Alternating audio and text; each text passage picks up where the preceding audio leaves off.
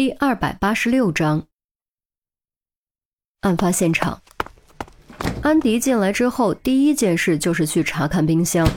事实证明，严峰是对的，冰箱的前脚的确被垫高了。由于幅度不是特别大，所以不仔细观察，很容易忽略这个细节。接着，安迪又取出冰箱里的一个鸡蛋，砸开，将牛奶打开，对着光观察，果然如严峰所言，发生了肉眼可见的变化。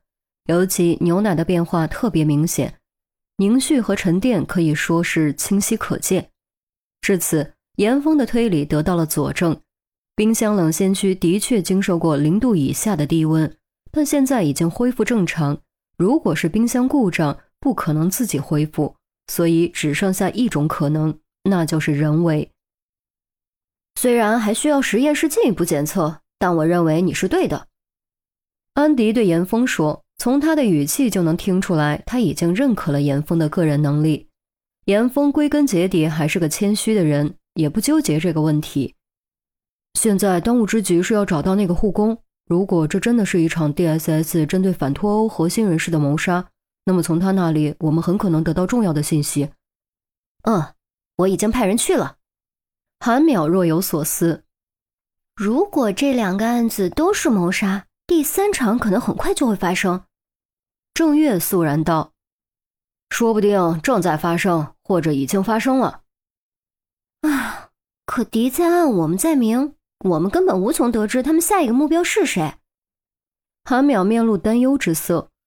英国虽然地理面积不算大，但好歹也有六千六百多万人，其中反对脱欧占大约一半，算上反对硬脱欧的比例还要更大。和这么多人比起来，警方的力量实在是太渺小了。退一步，普通民众不算，只算拥有权力、财富或者影响力的核心人士，警方也没能力一一保护。安迪闻言也叹了口气：“唉，这也是我们所担心的。可我们现在真的能力有限，正如你所说的，敌在暗，我们在明。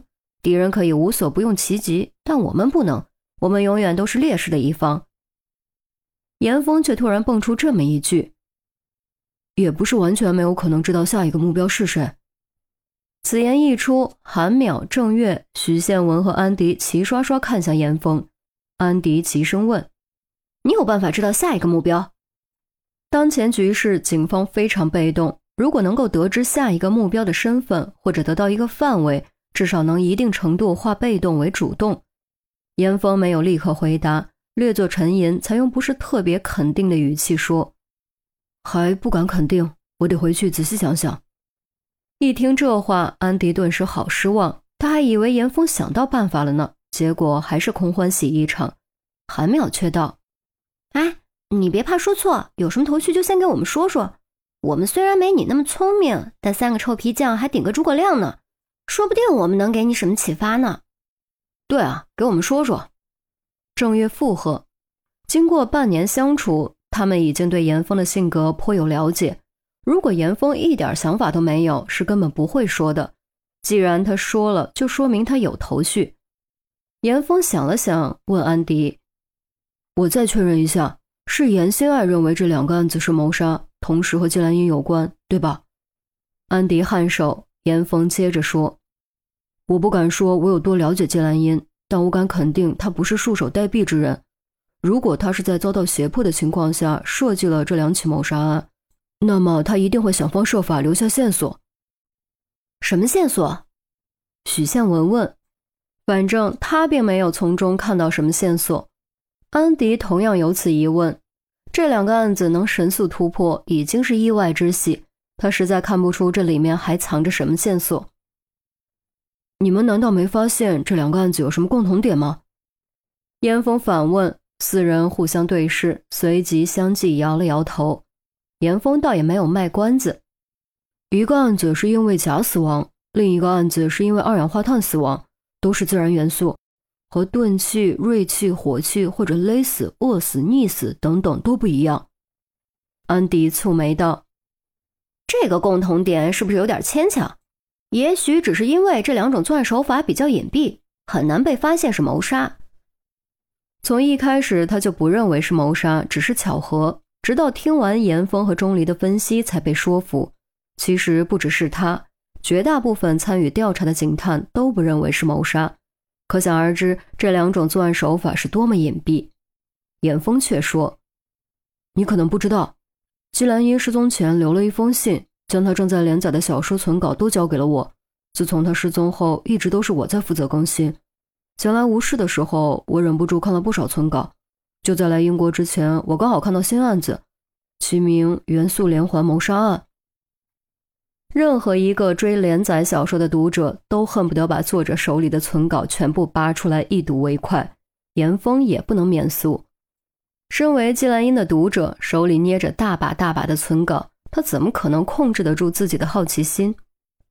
许宪文突然有点羡慕严峰，他也追小说，但提前畅读所有存稿这种幸运，他觉得自己这辈子都不会碰上。元素连环谋杀案。好奇怪的名字。安迪咀嚼了两遍，嘀咕道：“我也只是刚看到这个案子的开篇，还没往后看。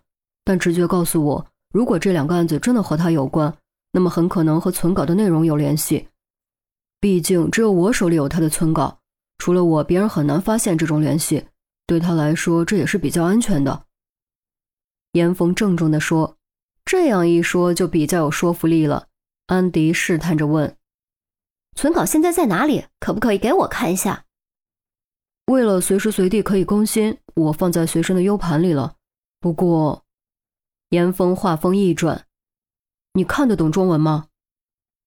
中文是全世界入门最难的语言，这是公认的。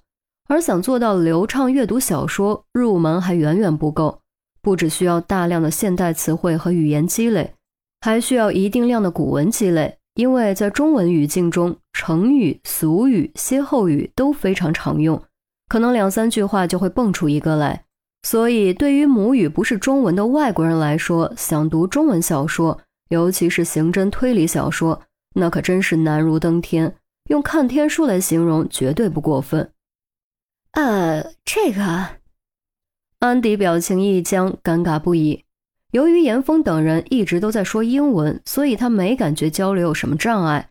现在才反应过来，姬兰英的小说都是用中文写的，而他对中文一窍不通。